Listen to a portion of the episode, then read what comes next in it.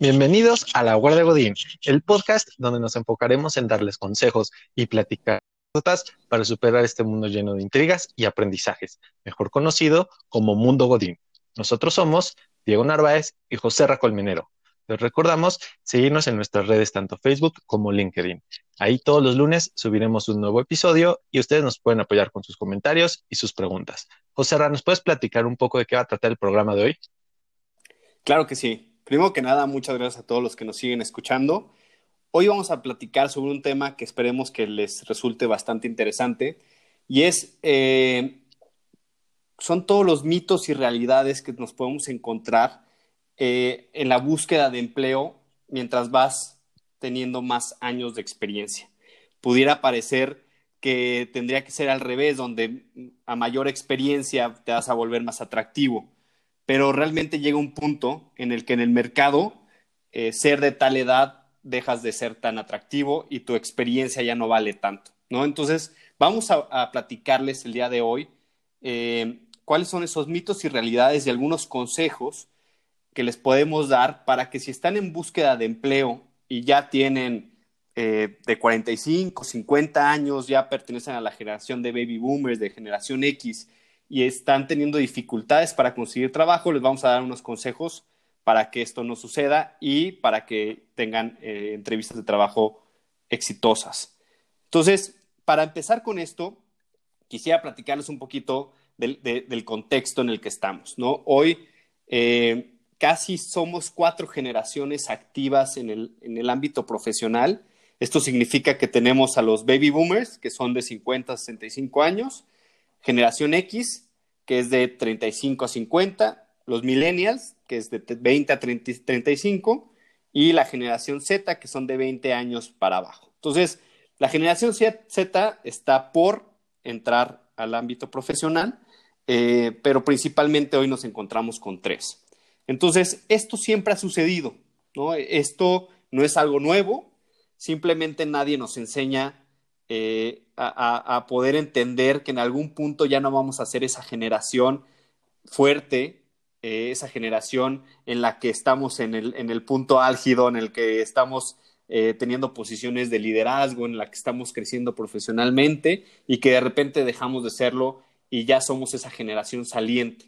¿no? Entonces, es, es, es muy importante saber que, que esto es una realidad esto sucede y le sucedió a nuestros papás y nos sucedió a nuestros abuelos y nos va a suceder a nosotros en algún punto.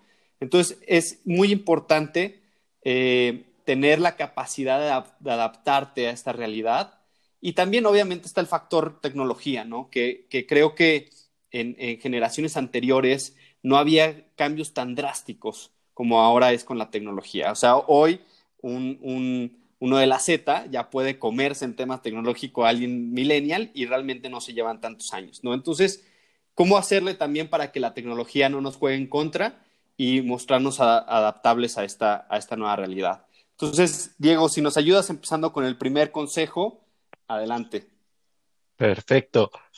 El primer consejo sería no culpar a las generaciones ni ser la generación que está saliendo, culpar a los millennials, ni baby boomers, culpar a la generación eh, X, ni nada, porque realmente eso no sirve. Si, si simplemente estás buscando a quién culpar, mm, nada más te vas a frustrar y la idea es que entre generaciones se apoyen. Esto quiere decir que a lo mejor si yo soy un millennial y conozco un poco mejor sobre las herramientas como Zoom, como LinkedIn, etcétera, y a lo mejor estás colaborando con alguien eh, que, no, que no, no, conoce estas herramientas, más ahora por el tema de, de la pandemia que es, que es tan necesario esto de, de, las videollamadas, de subir cosas a un drive, toda esta parte, pues es importante que, que tomes ese tiempo para poderle explicar a tu compañero, a tu par, a tu jefe, lo que sea, porque al final, eh, ahora sí que el camino, el camino es largo. Entonces, te va a ayudar muchísimo a que si en un futuro pues esa persona diga, ¿sabes qué? Este chavo me ayudó y me lo voy a jalar. Y viceversa, tú puedes decir, ¿sabes qué? Esta persona eh, tuvo, se tomó el tiempo de que yo le pudiera enseñar. Entonces, es, es importante eso, no culparse y ayudarse. Claro, sí, el mensaje tiene que ser 100% positivo. O sea, si tú estás en una entrevista y llegas y de repente me ha tocado eh, que llegan y de repente están, están despotricando contra el millennial, la verdad es que no, no suma, ¿no? O sea, por más de que de repente puedan creer que son de la misma generación que tú y, y que... Porque te ves, te ves madreadón, güey. O, pues te ves más grande de lo que eres, pero a mí me ha tocado que de repente piensan que igual y soy X y la verdad es que soy, soy millennial, ¿no? Entonces llegan ¿En, serio? Entrevista... Creí que eras como baby boomer, güey. Me vengo enterando, perdón. Llegan y de repente este, empiezan a despotricar contra los millennials. Entonces, la verdad es que, o sea, no, no me lo tomo personal, pero no suma, ¿no? Y, y si lo vemos de una manera objetiva, no estás hablando de ser realmente alguien abierto a aceptar a las nuevas generaciones. Y eso sí te va a jugar muy en contra si no llegas con un mensaje positivo en el que mencionas, oye, fíjate que a mí me ha gustado mucho trabajar con las nuevas generaciones, les he aprendido muchísimo, creo que cada generación tiene sus fortalezas, sus debilidades, y creo que yo he sabido explotar más las fortalezas. O sea, la verdad es que cambia mucho el mensaje y ayuda a, a, a que te vuelvas más atractivo para una empresa porque te habla de cómo te estás adaptando a estas nuevas generaciones. Por ejemplo, Google tiene una dinámica muy interesante y espero que muchas empresas lo, lo, lo, puedan copiar, que tienen forzosamente en algún grupo, en una reunión eh, para tomar alguna decisión, forzan a que sean eh, multigeneracionales. Entonces meten a una persona de cada generación para hacer más rica la, la reunión y para que se puedan compartir todos los aspectos eh, de cada generación. Entonces, eso habla muy bien de una empresa, eso habla muy bien de, de, de, cómo se debe de estar abierto a las diferentes generaciones y no solamente estar pensando lo negativo de cada, de cada generación, como en su mayoría es, es, es la connotación que tiene lo, los millennials o, o, que tenemos, ¿no? Es, es un sinónimo. O sea, tú hablas de un millennial y generalmente lo que sigue es algo negativo. Entonces, evitemos que, que que existan estos mensajes negativos y que realmente se hable de, de, de solamente los aspectos positivos de cada generación. Y como, como lo mencionas, José Ra, eh, de hecho, tocando un poco el tema de hace unos episodios que hablábamos de, de qué decir cuando a lo mejor tuviste un mal, un, mal, una mala experiencia con algún jefe o algún tema así, en lugar de decir lo negativo, decir lo positivo, ¿no? Que decíamos, ah, mira, sí, con este líder que estuvo muy complicado, pero aprendí a hacer esto, etcétera, etcétera, pues lo mismo aplica con la generación. Oye, ¿sabes qué? Pues yo estoy trabajando en un grupo que a lo mejor eh, sí teníamos eh, diferencia de edad, pero nos pudimos moldear, pudimos trabajar de cierta forma, eh, a lo mejor el que se relacionaba mejor, que era una generación más arriba, lo, lo apoyamos, lo inculcamos más el tema de la tecnología y nos ayudó, etcétera. Entonces, es dar esos ejemplos eh, es mostrar eso que pudiste aprender o que pudiste diseñar apoyándote de distintas personas y distintas tanto personalidades como generaciones. Entonces, es por eso que, es importante no culpar y, bueno, ayudarse. Entonces, con esto, José Ra, no sé si quieras añadir o seguir con el punto número dos, que es bastante, bastante importante y que muchas veces no, no nos, bueno, de joven, no, no te tomas la idea y dices, no, yo soy el mejor, Sí, eh, realmente con el punto número dos, eh, creo que es, es, es, una realidad, no es un mito. Eh, sí, sí importa mucho el tema de los contactos.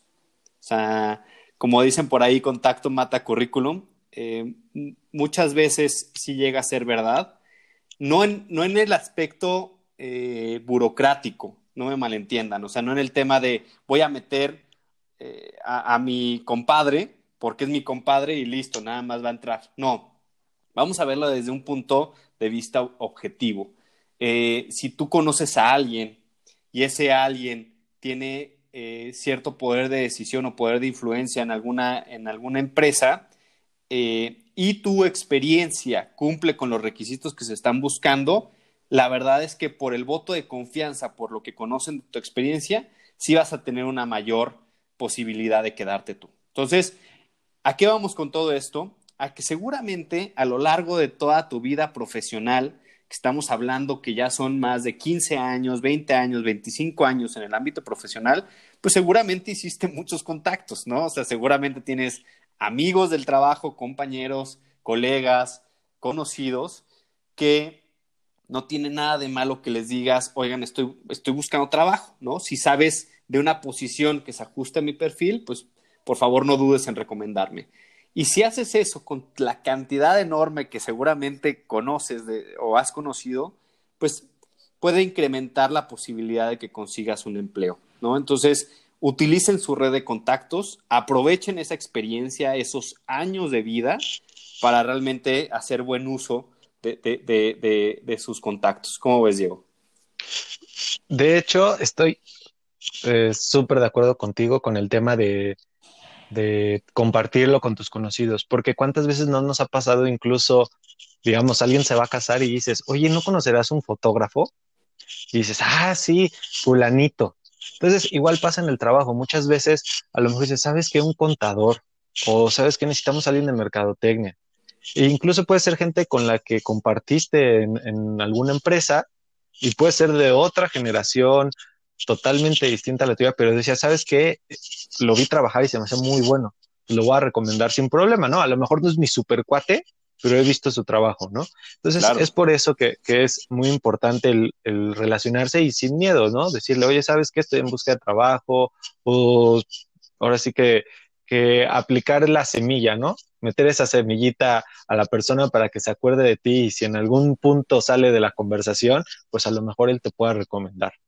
Claro, no, y es súper importante este aspecto de si estás buscando empleo, no, no dejes que tu ego o que la pena de haber perdido el empleo te juegue también en contra. O sea, si, si tienes contactos, si se haces público que estás buscando trabajo, eh, créeme, va a haber mucha gente que, tiene una buena impresión tuya de cómo trabajaste o que te estima y que va a ayudarte a compartir tu CV o que se va a estar fijando en caso de que haya alguna vacante que cumpla con tu perfil. Entonces, sería, sería una muy mala decisión no sacarle provecho a toda esta red de contactos que tienes. Eh, obviamente te va a tomar más tiempo si lo haces de manera personalizada y si quieres invitar a tomar un café o a comer a cada persona que quieres que te ayude a recomendarte, se vale, pues realmente este, eh, eh, tienes, tienes tiempo para hacer eso, pero también puede implicar muchos más gastos a, que sea muy diferente a que lo pueda hacer público en, alguna red social como deja, déjate, te interrumpo. Eh, no, no sé si, si recordarás, a lo mejor este, tus papás, algún, alguien lo comentó algún momento, que antes se, estilaba mucho eso, hablando ahorita de las generaciones, que decían, no, pues voy a comer con fulanito, o deberías ir a comer con tal. Y ya el ir a comer significaba el, te voy a pedir casi casi que el favor, ¿no? De que puedas compartir o si tienes algo. Digo, actualmente pues ya a lo mejor es un poco más abierto gracias al tema de WhatsApp o de, como tú mencionabas, de LinkedIn, ¿no? Pero sí es importante esto de, los contactos y en la diferencia, ¿no? Que mencionábamos de las generaciones. Antes era presencial y casi casi ritual irse a comer. Y ahorita, pues bueno, ya, ya hay otra facilidad. Y tocando ese tema, pues tocamos el punto tres, que sería utilizar las redes y la tecnología para buscar empleo, como tú comentabas, José. Exacto. Aquí es, muy importante este punto, porque este es el que va a hacer toda la diferencia de si te mantienes activo eh, en, el mercado o no. O sea, así de crudo, pero así de real. Eh, las redes sociales. O sea, muchas de las, de las empresas postulan sus vacantes en redes sociales. Hemos hablado constantemente de LinkedIn, ¿sí? O sea, finalmente es una red social y al mismo tiempo laboral que te permite combinar las dos cosas y creo que es una red en la que tienes que estar activo sí o sí, porque aparte todos tus años de experiencia van a tener mucho valor en esta red social, eh, por lo mismo, porque puedes conocer mucha gente, porque puedes tener mucho conocimiento que puedes compartir, porque eh, mismo hay webinars, hay cursos en línea, hay mucha información que te puede ayudar a mantenerte actualizado. Entonces, es una red social que sí o sí te recomendamos que tengas que estar activo para que te ayude a, mantenerte en el ámbito profesional. Pero además de esto, eh, también sucede que la mayoría de las posiciones ya, no, ya no son en periódicos, ya no son este, de, tener que ir a dejar tu CV presencialmente a la empresa, ya son a través de bolsas de empleo digitales. Entonces, muchas veces estas, emplea, eh, estas bolsas de empleo pues llegan a ser eh, quizá no tan predictibles, ¿no? O sea, no, no son tan, tan amigables tecnológicamente hablando. Entonces te tienes que meter, te tienes que empapar, tienes que aprender a registrarte, a poner tu correo, tu contraseña, a poner todos los datos que te están pidiendo, porque eso es lo que va a funcionar, porque eso es lo que funciona hoy en día para atraer el talento. Entonces, esta capacitación que, que llegas a necesitar para poder estar activo en todas las bolsas de empleo, para saber cómo meterte a la página de una empresa, buscar su sección de bolsas de empleo y registrarte, o sea, es difícil. O sea, hoy te puedo decir, o sea, cuando estás buscando empleo, para mí también es, entonces, ¿dónde le encuentro? Y hay que buscarle, y hay que rascarle, y hay que estar explorando y todo el rollo. Es difícil, pero se tiene que hacer porque de esa manera vas a poder garantizar encontrar eh, empleo o encontrar la vacante que se esté buscando, ¿no? ¿Qué opinas de esto, Diego? De, hecho, Diego, tocando un poco el, el, tema que mencionas, eh, sí puede ser un poquito frustrante incluso porque te vas, te vas metiendo a distintas páginas de distintas empresas y, y dices, tengo que llenar un montón de información. Por más que actualmente algunas eh, ya te dicen, ¿sabes qué? Podemos tomar cierta información de LinkedIn o podemos tomar cierta información de tu CV que, que subas, aún así no, no te alcanza a cubrir todo y tienes que a lo mejor rellenar campos, ver si está bien, etcétera. Ah, y a esto súmale que tienes que hacer tu contraseña con un sudoku, signo zodiacal, eh, un garabato griego, etcétera, pues te lo, te lo complica un poquito más. Pero sí es importante, como dice José, ya, ya hemos hablado mucho de LinkedIn, pero digo, también en, en algún momento yo, yo, lo llegué a aplicar este, para posiciones operativas y a lo mejor administrativas cierto nivel, Facebook. Ah, existen grupos de bolsas de trabajo, puedes buscar tal cual, Bolsa de Trabajo Ciudad de México, Bolsa de Trabajo DF, eh, ya si te quieres a lo mejor este, muy, muy, específico, muy específico en el tema de ¿cómo se llama? De bolsa de trabajo, hotelería, bolsa de trabajo, este, industria aeronáutica, etcétera. Lo puedes hacer, sí los hay, obviamente vas a ir reduciendo la, la búsqueda, pero también Facebook, digo, no es tan común, pero sí los hay. Entonces. Y funciona mucho los eh, grupos. Totalmente.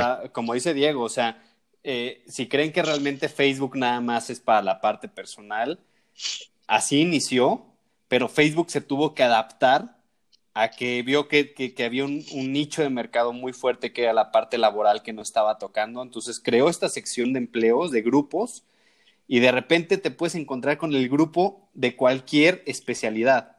O sea, sí hay más operativos y funcionan muy bien, créanos. O sea, realmente los reclutadores para posiciones operativas no utilizamos otras bolsas de empleo más que, más que Facebook. Facebook funciona muy bien.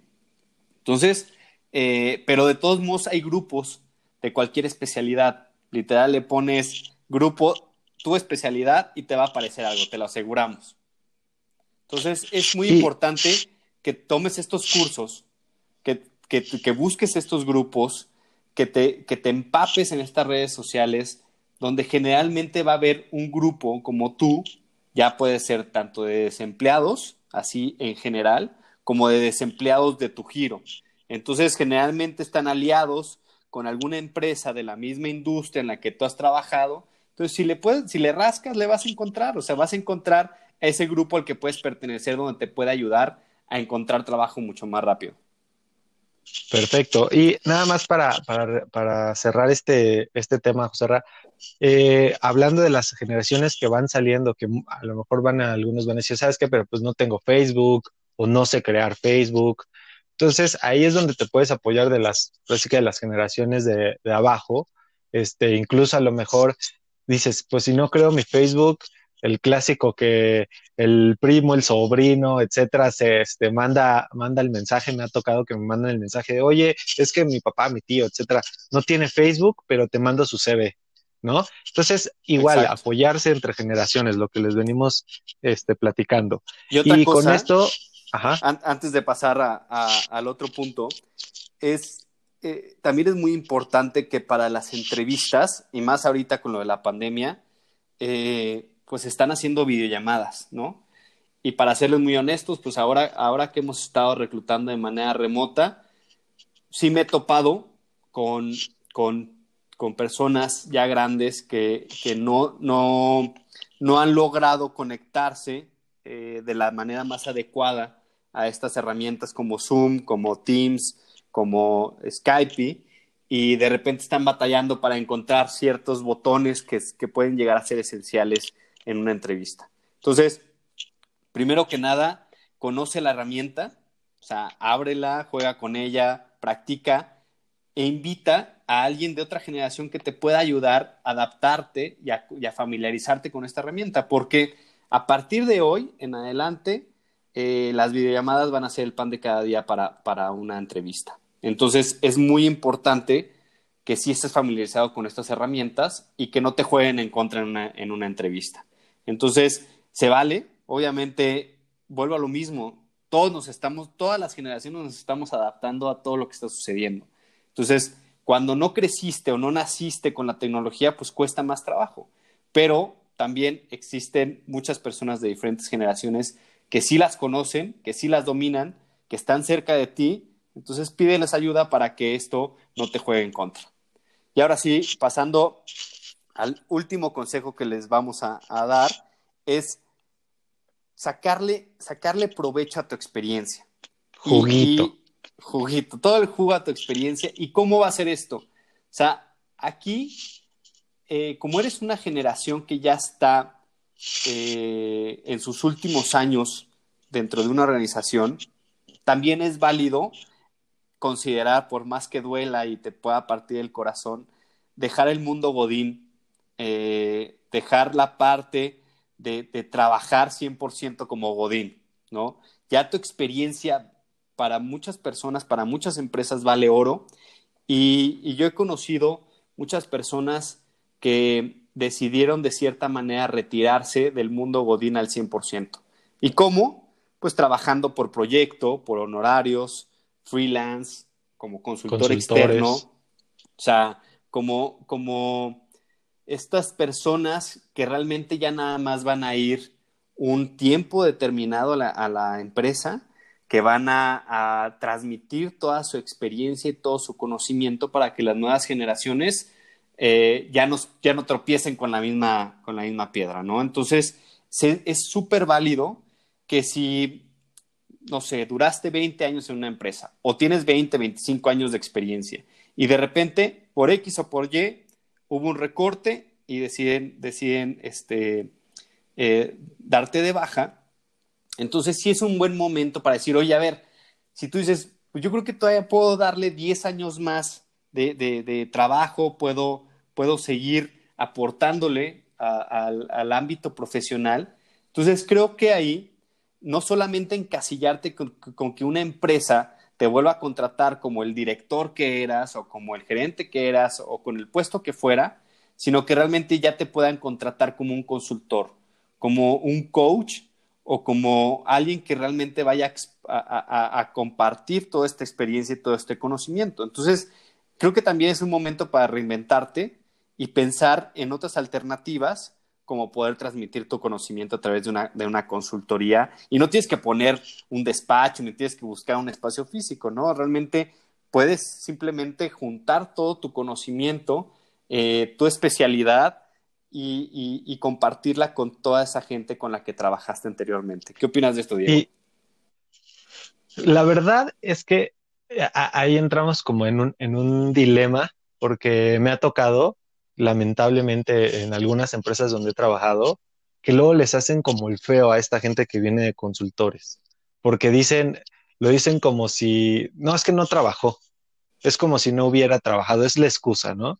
Y no, realmente toda esta gente que viene como de, bueno, que hizo su consultoría o que dijo, sabes que a lo mejor eh, me tocó que gente me platicaba, sabes que quería más tiempo con mi familia, tengo los conocimientos y la verdad es que pues era como un ganar-ganar o incluso me llegaron a comentar, sabes que eh, mi esposa tiene un negocio y entonces, este, pues junto con mi consultoría nos sale perfecto y tengo tiempo para estar con ellos.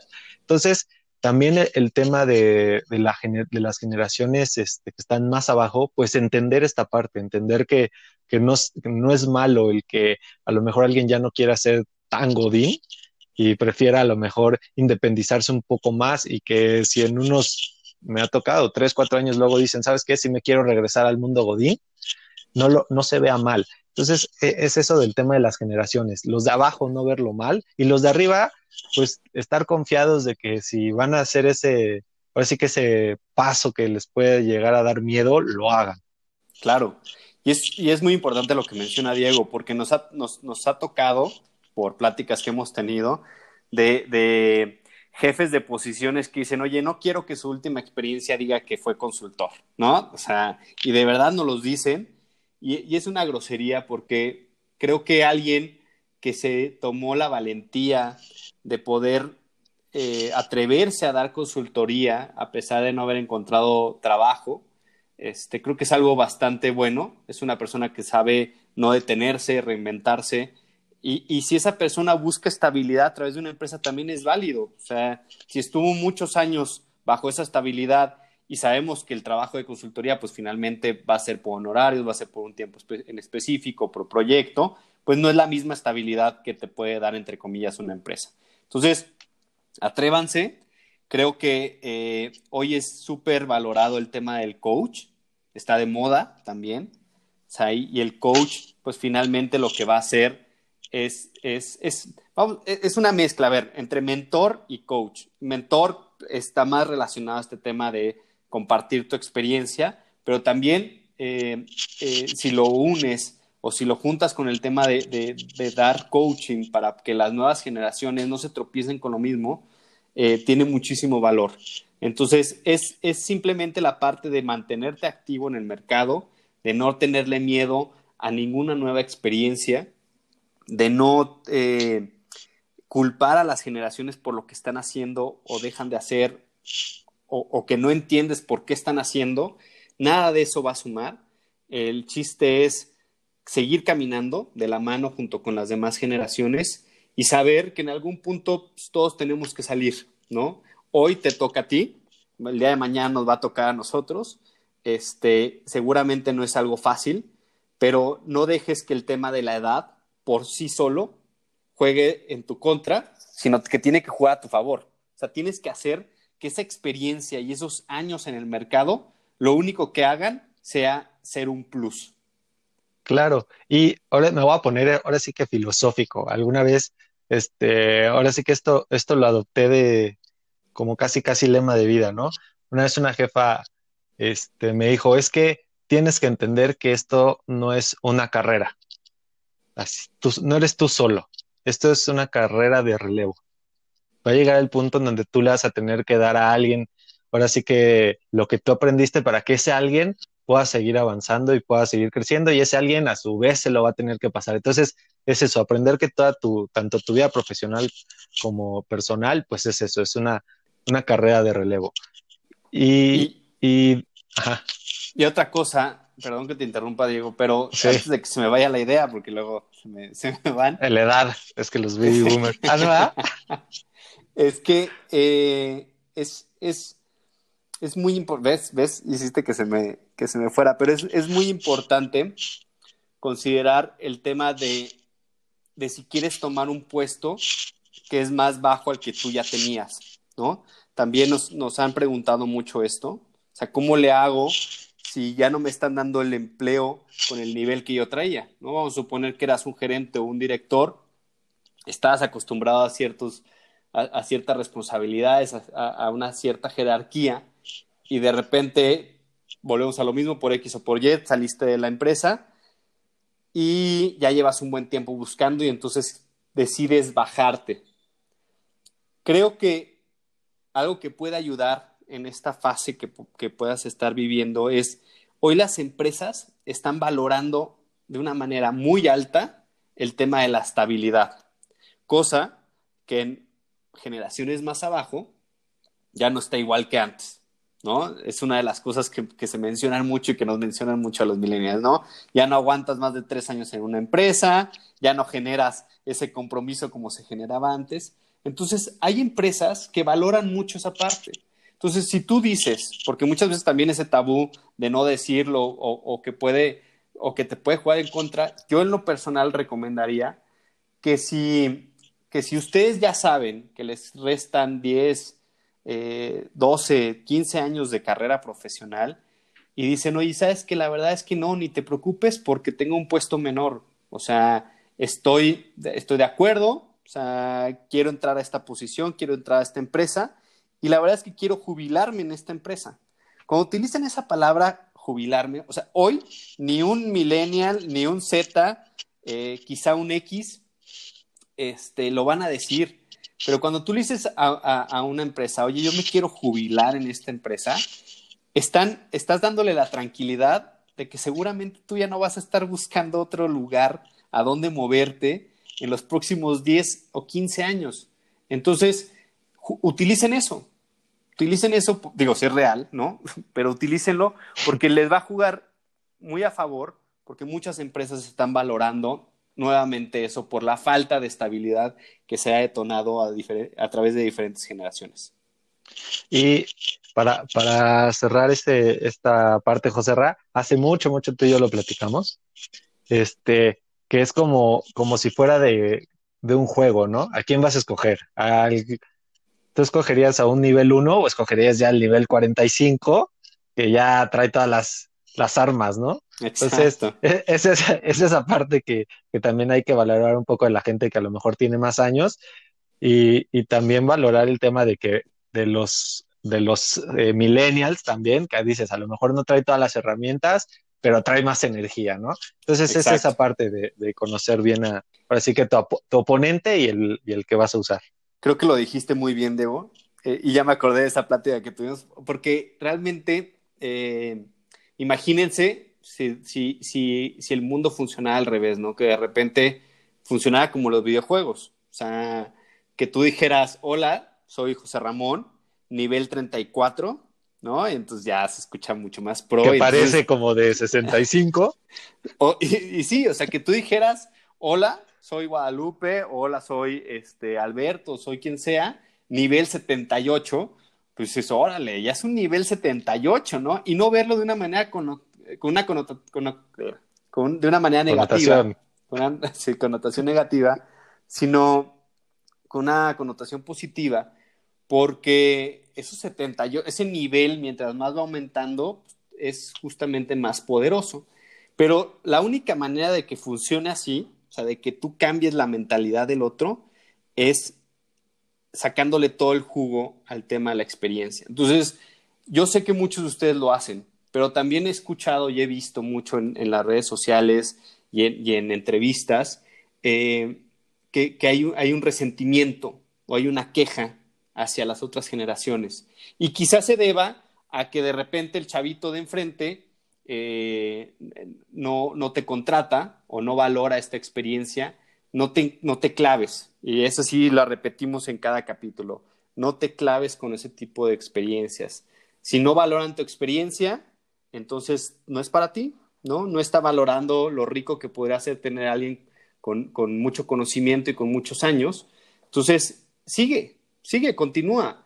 Va a haber, hay, hay muchos startups que, que, que siempre tienen a gente con mucha experiencia que les ayuda a construir busquen, busquen estos startups donde los chavitos tienen una idea brillante, tienen el capital y lo que les falta es alguien que llegue y les diga, a ver, yo he estado en estas empresas, les puedo decir cómo, cuál es la estructura general y ustedes la adecuan a, su, a su startup. Entonces, a lo que voy es, aprovechen, véndanse, realmente vale muchísima su experiencia este, y pueden sacarle mucho jugo a eso siempre y cuando no utilicen nada negativo de los demás, ni de, ni de, ni de que ustedes se jueguen en contra, ¿no? O sea, de que hablen de la edad como algo negativo, sino 100% positivo.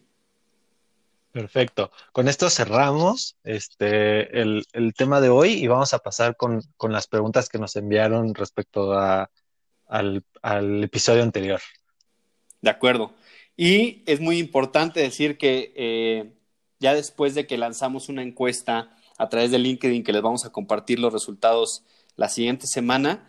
vamos a crear un espacio únicamente dedicado a contestar preguntas. Entonces, lo que queremos hacer es que este podcast tenga también eh, un sentido mucho más personalizado, ¿no? O sea, contestamos preguntas del capítulo anterior y generalmente no metemos temas nuevos. Entonces, lo que queremos hacer es, seguramente tienen N cantidad de dudas sobre muchos temas de recursos humanos, de reclutamiento. Entonces, lo que vamos a hacer es, vamos a contestar en un espacio dedicado solamente a preguntas, eh, todas, todas las preguntas que tengan, y también vamos a invitar a gente experta en diferentes temas relacionados al mundo Godín.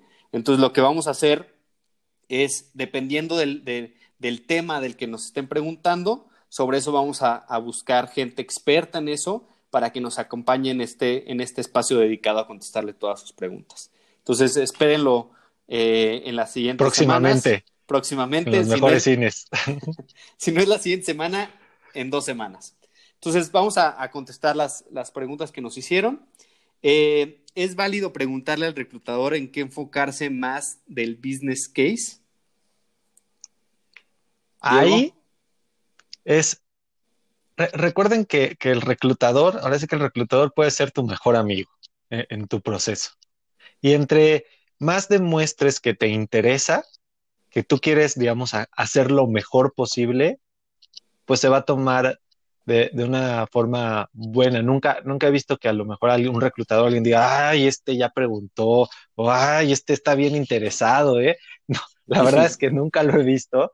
Y sí se vale, porque a lo mejor el reclutador te da un poquito más de luz de decirte, ¿sabes qué? A lo mejor eh, a este cliente le interesa más el tema financiero, ¿no? A lo mejor te puede apoyar con algún tip, digo, a lo mejor habrá eh, quienes sí te vayan a decir, no, pues este, ahí sí te, es a tu consideración, entonces ahí es dependiendo también del reclutador qué tan, qué tan flexible y también cómo le hayas caído. Claro, pero generalmente, como dice Diego, sí, sí, va a valorar mucho este interés. Cuando tú le hagas esta pregunta, es muy probable que te vaya a decir, eh, te va a dar algún tip o alguna pista eh, hacia donde tengas que enfocar, ¿no? O sea, y como dice Diego, tú hablas de cómo es el, cliente, entonces a mí me ha tocado en, en algunos business cases que me dicen, oye, y, algún detalle o algo que de, lo que debería enfocarme. Y en el último que tuve, este, la persona le daba mucho peso a la presentación. O sea, a que realmente fue una presentación ejecutiva y que, y hiciera una, una búsqueda profunda del tema. Entonces, le dije, pero también venían las instrucciones, nada más hice más énfasis en esto porque le dije en qué se iba a fijar más.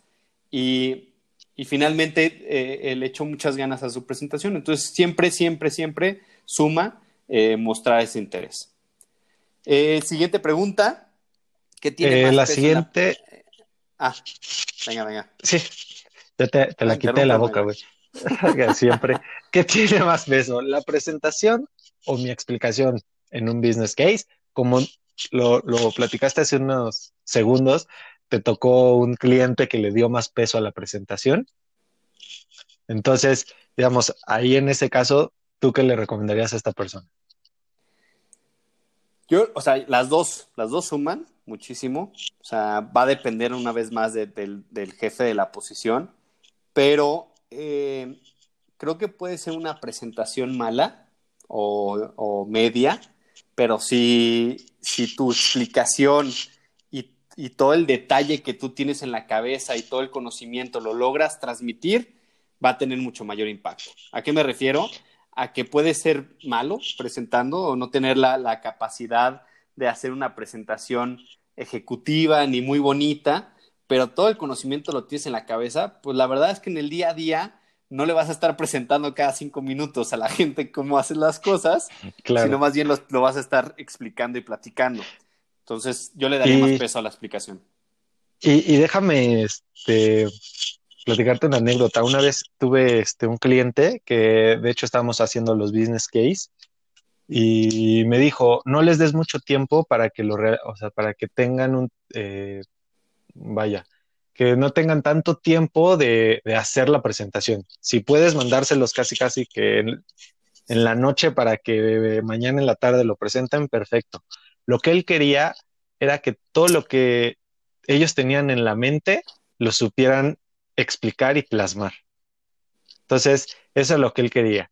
Decía, a ver, no a lo mejor su presentación está mal, eso no me va a importar, porque obviamente está con poco tiempo. Lo que yo quiero es que entonces lo que ellos tienen en la mente lo sepan explicar, lo sepan expresar.